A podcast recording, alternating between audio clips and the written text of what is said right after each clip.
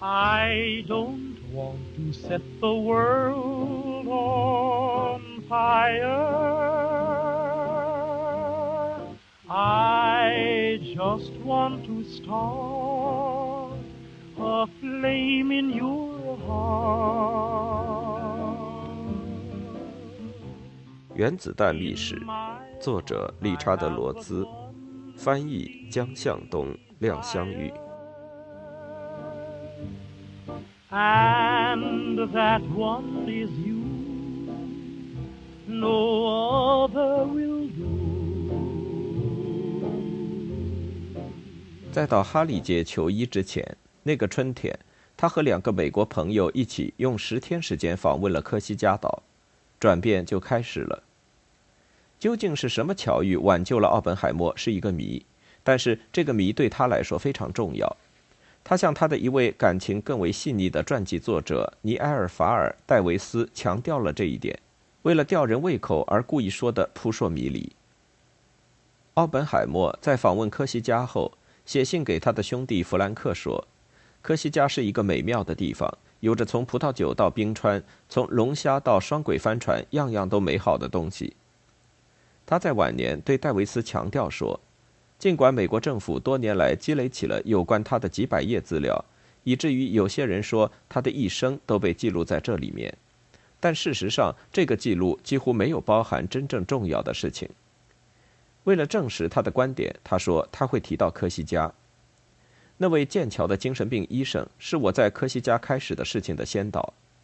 你问起我是否会告诉你全部故事，或者你定能将它挖掘出来？不过很少有人知道，并且他们不会告诉你，你挖掘不到。你需要知道的事情就是，这不是一件纯粹的风流韵事，全然不是风流韵事，而是爱情。他说，它是我生命中最美妙的一件事，是生命中美妙而永恒的一部分。不管是风流韵事还是爱情，奥本海默那年在剑桥找到了自己的使命，这无疑起了治愈作用。科学从情绪灾难中挽救了他，正如科学从社会灾难中挽救了特勒。格丁根是德国中部下萨克森的一座中世纪古镇，这里有一座由英国乔治二世建立的大学。奥本海默于1926年秋天魏玛政权的最后日子来到了这里。波恩领导的大学物理系最近搬进了本身街由洛克菲勒基金投资建成的学院大楼里。尤金·维格纳作为访问学者与波恩共事，当时还有海森伯格、泡利。不失巧合的是，还有意大利人恩里克·费米，他们后来都获得了诺贝尔奖。詹姆士·弗兰克从威廉皇帝研究所哈勃的研究院来到这里，于1925年获得诺贝尔奖，现在指导实验课。数学家理查德·库朗、赫尔曼·外尔。以及约翰·冯诺依曼在一起合作。爱德华·特勒后来将到这里当助教。这座城镇是舒适惬意的，至少对来访的美国人是这样。他们能喝到15世纪施瓦茨贝恩黑熊啤酒厂的新鲜啤酒，在容客厅前朝赞助人奥托·冯·贝斯麦的钢雕像下坐着，吃香脆可口的维也纳炸猪排。容客厅已有四百年历史，是赤脚街和犹太街转角的一座雕花半木结构的三层彩画玻璃房。奥本海默喜欢在这里用餐，他很喜欢它的氛围。当一个学生在哥丁根大学获得博士学位，他的同学就会要求他亲吻木鹅少女。这是真人大小的少女铜像，被安置在青铜制作的花木丛中，装饰着古老的市政厅门前广场上的喷泉。为了吻到木鹅少女的嘴唇，需要趟过或跳过喷泉池，这是这个传统仪式的要点。奥本海默必须接受这种专业荣誉的洗礼。市民们仍然忍受着战争和通货膨胀带来的灾难。奥本海默和其他美国大学生寄居在一个格丁根医师的有围墙的宅邸里。这位医师已经失去了所有财产，被强制接纳寄宿学生。尽管大学中的社会非常富有、温暖和对我有所帮助，奥本海默说，但他是处于德国人非常痛苦的情绪中，痛苦而郁闷。我要说，还有不满和愤怒，以及具有所有这些因素的东西。以后这些情绪会产生重大的灾难，我对此深有感触。在格丁根，他首先衡量了德国遭到破坏的程度。特勒后来从自己对战败及其后果的体验出发，对他做出了总结归纳：战争不仅造成了惊人的痛苦，而且它造成了延续几代人的深刻仇恨。奥本海默的两篇论文，关于振动能带的量子理论和关于二体问题的量子理论，在他到达格丁根时已经被剑桥哲学学会学报接受发表，这有助于他铺平道路。当他走上他的命运之途时，论文成倍的增长。他的工作不再是学徒式的，而是稳固的取得成功。他的特别贡献，适合他的头脑发挥的。是在量子理论狭窄的初始背景下推广量子理论。他的论文《论连续光谱的量子理论》发表在声望很高的德国物理学杂志上。波恩评论说他非常优秀，这是真正的高度赞扬。奥本海默和波恩共同研究出了分子的量子理论，这是一项重要而不朽的贡献。算一下论文的数量，奥本海默在1926至1929年间。发表了十六篇论文，因为他们，他赢得了作为一名理论物理学家的国际声誉。他作为一个自信得多的男子汉回家了，哈佛大学为他提供了一份工作，在帕萨迪纳新建的朝气蓬勃的加州理工学院也给他提供了一份工作。在伯克利的加州大学尤其使他感兴趣，因为按他后来的说法，他是一个荒漠。意思是，他还根本没有开理论物理课。他决定同时接受加州大学伯克利分校和加州理工学院两个职位，准备秋冬两季在海湾区这两个学院开课，而春季转移到帕萨迪纳。但是他首先得以国家研究委员会研究员的身份回到欧洲，先是与莱顿的保罗·艾伦菲斯特一起，然后与当时在苏黎世的泡利一起。加强他的数学功底。泡利甚至比奥本海默的思维更具解析性和更为严谨，物理学上的鉴赏力更为精到。在艾伦·菲斯特这里结束时，奥本海默想去哥本哈根和波尔一起工作。艾伦·菲斯特不认为是这样。波尔的大而无当，用奥本海默的话说，不是一个合适的收敛。我看到了艾伦·菲斯特写给泡利的信的一个复印件。他显然是把我送到那里去调整的。在奥本海默离开美国去莱顿之前，他和弗兰克一起去了一次桑格雷德克里斯通。兄弟俩发现了一间小屋和一块他们喜爱的土地，房子和约两点五公顷的地，还有小溪。罗伯特简洁地描述道：“高高的在山地草原上。房子是用粗制木头钉绑而成，他甚至连一间厕所都没有。”当罗伯特在欧洲时，他的父亲办理了一个长期住房租约，并为奥本海默留了三百美元，作为向奥本海默说的恢复之用。在山上的一个夏天，也是为了让这位著名的年轻理论家得以恢复。一九二七年夏末，本尼托·墨索里尼的法西斯政府在意大利北部湖区海湾状的科莫湖西南端的科莫，召开了一个世界物理学大会。大会是为了纪念亚历山德罗·福达1827年去世一百周年。他是科莫出生的意大利物理学家，发明了电池，并且电视标准单位伏特就是以他的名字命名。除爱因斯坦外，其他人都去了科莫。爱因斯坦拒绝为法西斯涂脂抹粉，其他人去是因为量子理论遭到围攻。波尔按会议日程将为捍卫量子理论发表演讲。有争议的是一个以新的和更富挑战性的形式出现的老问题。爱因斯坦1905年关于光电效应的论文，论证了光有时表现的好像不是由波，而是由粒子组成。与此相反，1926年初，一个发音清晰、有教养的维也纳物理学家欧文·薛定谔发表了物质的波动理论，论述了在原子尺度上的物质表现的好像是由波组成。薛定谔的理论优雅精致，是可以理解和完全一致的。他的方程得出了波尔原子的量子化能级，但是作为振动的物质的波的谐波，而不是作为跃迁的电子。薛定谔不久以后证明，他的波动力学与量子力学在数学上是等价的。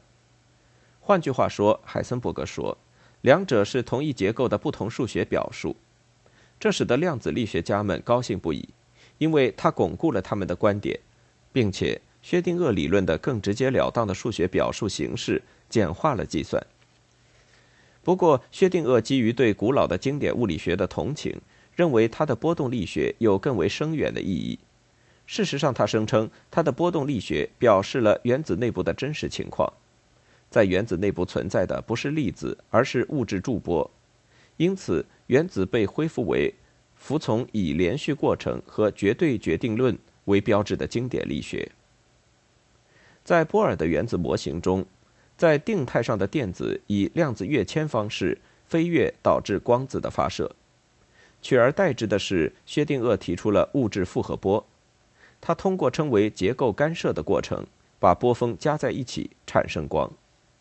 这个假说，海森伯格冷冰冰地说：“美妙的似乎难以置信。”因为有一件事：1900年的普朗克和量子化辐射公式。如今实验已得到最充分的证明，与他是矛盾的。但是许多从没有喜欢过量子力学的传统物理学家赞同薛定谔的工作。用海森伯格的话说，他们有了一种被解放的感觉。稍后在这个夏季，因为想详尽地讨论这个问题，海森伯格出现在薛定谔正在讲学的慕尼黑研讨会上，他提出了他的异议。威廉·维恩。慕尼黑大学实验物理学主任更为尖锐地回答说：“人们真的该终止量子跃迁和整个原子的神秘性了。我提到的困难肯定不久之后会被薛定谔解决。”波尔邀请薛定谔到哥本哈根，辩论从火车站就开始，从早到晚的持续着。海森伯格说：“因为波尔是一个非凡的、考虑周到的和乐于助人的人。”但他能在这样一个涉及他认为至关重要的认识论问题上讨论，狂热地坚持着，并且整个争论过程带着几乎可怕的求真的坚韧性。他不会放弃，甚至争论了数小时之后，直到薛定谔承认他的解释不充分，甚至不能解释普朗克定律。薛定谔这一方为克服这一痛苦结果的每次努力，都通过无比艰苦的讨论被逐项驳倒。薛定谔感冒了，卧床不起。不幸，他暂住在波尔家。当波尔夫人照料他并带进来茶点时，波尔就一直坐在床沿和他讲话，说：“不过你必须明确承认。”薛定谔几乎绝望。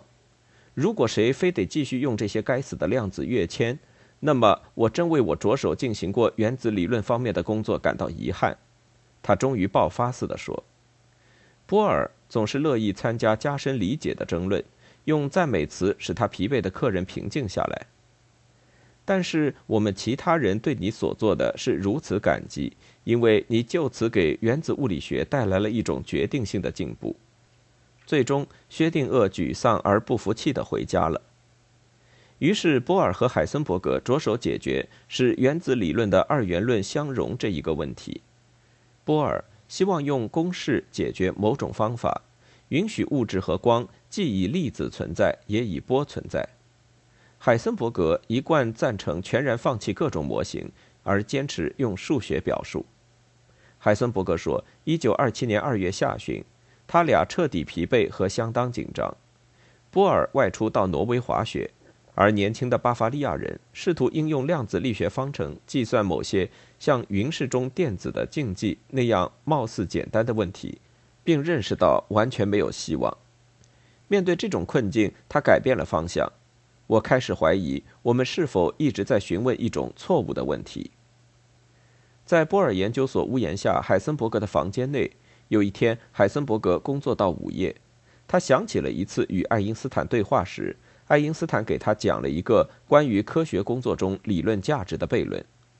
爱因斯坦说：“是理论决定我们能观察到什么。”这一记忆使得海森伯格无法安宁。他下楼出了门，当时已是半夜。走过研究所后面的大山毛榉树，来到开着门的法埃勒德公园足球场。这是三月上旬，天气还寒冷，但海森伯格是一个善于在室外思考的精力充沛的散步者。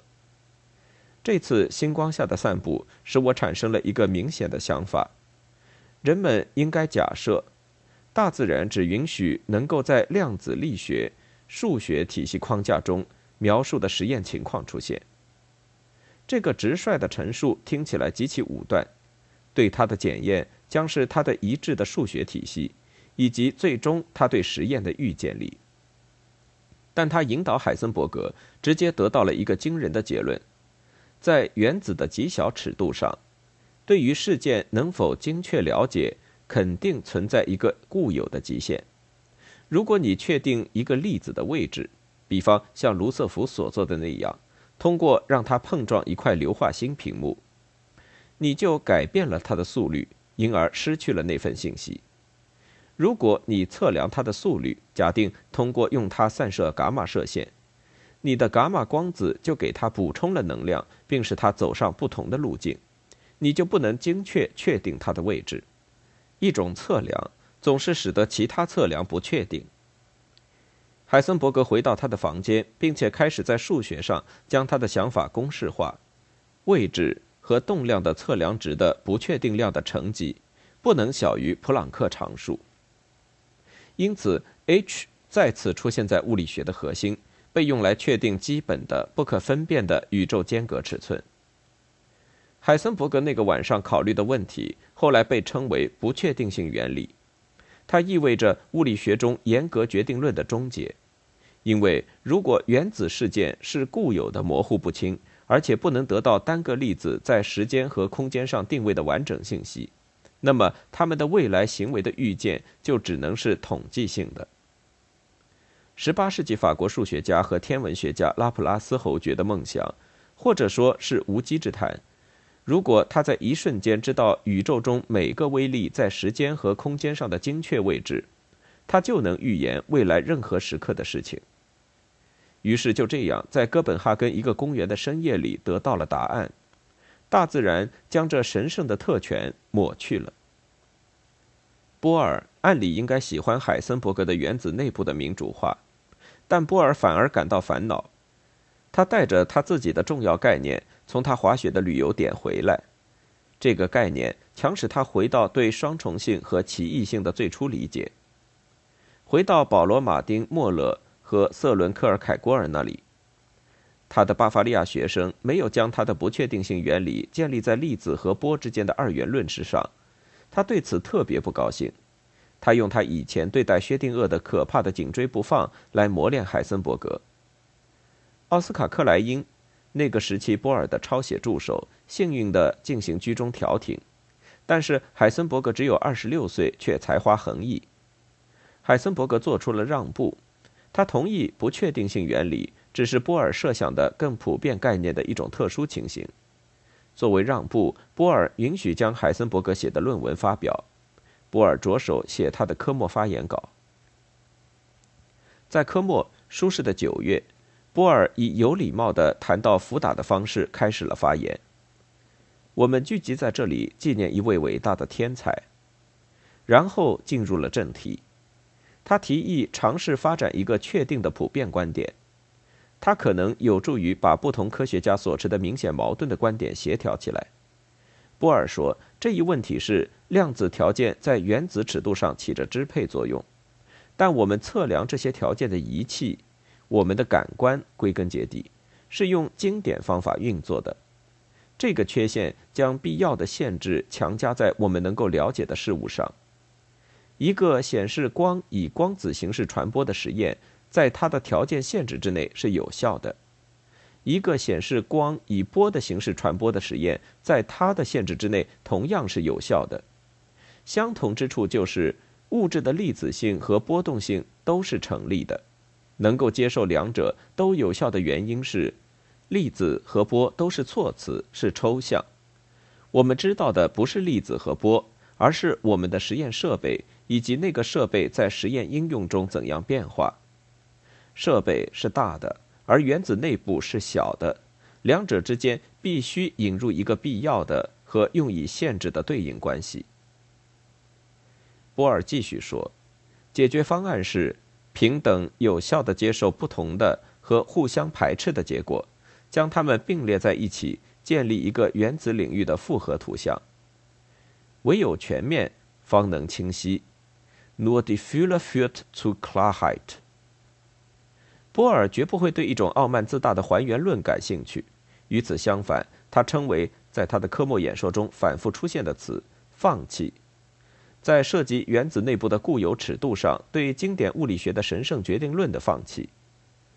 他为这个普遍观点选择的名词是互补性，这个词来源于拉丁文 “complementum”，表示补充或完善。光作为粒子和光作为波，物质作为粒子和物质作为波，是相互排斥的抽象。这种抽象又是相互补充的。它们不能合并，也不能分解，它们必须以貌似自相矛盾的方式存在。但是，接受那种别扭的非亚里士多德条件，意味着物理学能够弄清的事情比用其他方式弄清的事情要多。而且，按照海森伯格最新发表的在有限语境内论证的不确定性原理，宇宙仿佛是以人类感官永远无法看到的方式安排的。埃米利奥·塞格雷。一九二七年，作为年轻的工程学学生，在科莫听了波尔的演讲，在他退休后写的一部现代物理学史中，简明扼要地解释了互补性。两个量是互补的，是指它们中的一个量的测量会妨碍另一个量被同时精确的测量。类似，两个概念是互补的，是指一个概念将某种限制施加于另一个概念之上。然后，波尔逐一仔细检查了经典物理学和量子物理学的冲突，并且说明互补性是怎样澄清它们。他在结论里简要地指出互补性与哲学的联系。他说，物理学的情形具有一种与人类观念结构中的普遍困难深刻的类似，主体和客体之间的差异是固有的。这就一路回溯到一个丹麦学生的奇遇中科班出生的两难问题，并作出解答。思考的我和行动的我是不同的，互相排斥，但又是自身的互补性抽象。在接下来的几年中，波尔将他确定的普遍观点的指南针远远地伸向世界，他将使他不仅作为物理学问题的一个引路人，也作为政治才能方面最大问题的引路人。但是他从没像他所希望的那样成为支配物理学的核心。在科莫。一个由年长的物理学家组成的重要少数派，铁定没有被说服。爱因斯坦听到了，但不为所动。一九二六年，他曾写过一封信给马克思·波恩，谈到量子理论的统计性质。量子力学需要认真注意，但是一个内在的声音告诉我，这不是真正的先祖雅各。这个理论完成了许多事情，但它没有使我们更加接近造物主的秘密。无论如何，我相信上帝不是在掷骰子。另一个物理学会议，即由比利时工业化学家欧内斯特·索尔维赞助的索尔维年会，科莫会议一个月后在布鲁塞尔召开。爱因斯坦向波尔、普朗克、居里夫人、亨德里克·洛伦茨、波恩、埃伦·菲斯特、薛定谔、泡利、海森伯格以及其他一大批人一样出席了会议。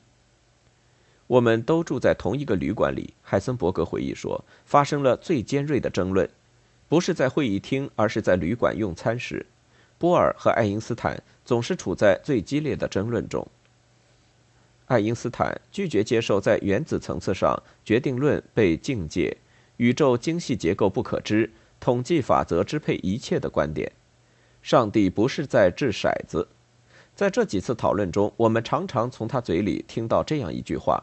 海森伯格写道：“因此，他直截了当地拒绝接受不确定性原理，而试图设想出这一原理不成立的情形。”爱因斯坦会在早餐时提出一个挑战性的思想实验，争论一整天，并且作为常规，晚饭时尼尔斯·波尔能给爱因斯坦证明他最新的思想实验无法动摇不确定性原理。爱因斯坦看上去有点闷闷不乐。但是第二天早晨，他又准备了一个比上次更复杂的新实验。这样持续好几天，直到艾伦·菲斯特责备爱因斯坦，他们是交往最长的朋友，说他为爱因斯坦感到羞愧。爱因斯坦反对量子理论，正像他的反对者反对相对论一样缺乏理性。爱因斯坦始终固执己见，他对与量子理论有关的问题固执到生命的终结。对波尔来说，作为一个温顺的实用主义者和民主主义者，而绝不是一个专制主义者，他也曾经常常听说爱因斯坦对神的赌博性的个人见解。他最终用爱因斯坦自己的话指责他的这位杰出同行：“上帝不掷骰子吗？描述上帝应该怎样运转世界，不是我们的分内事。”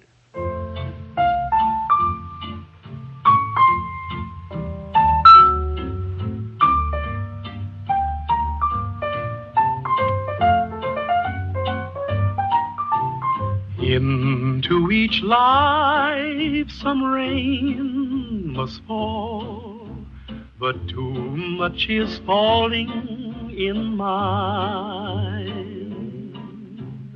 Into each heart some tears must fall, but someday the sun will shine.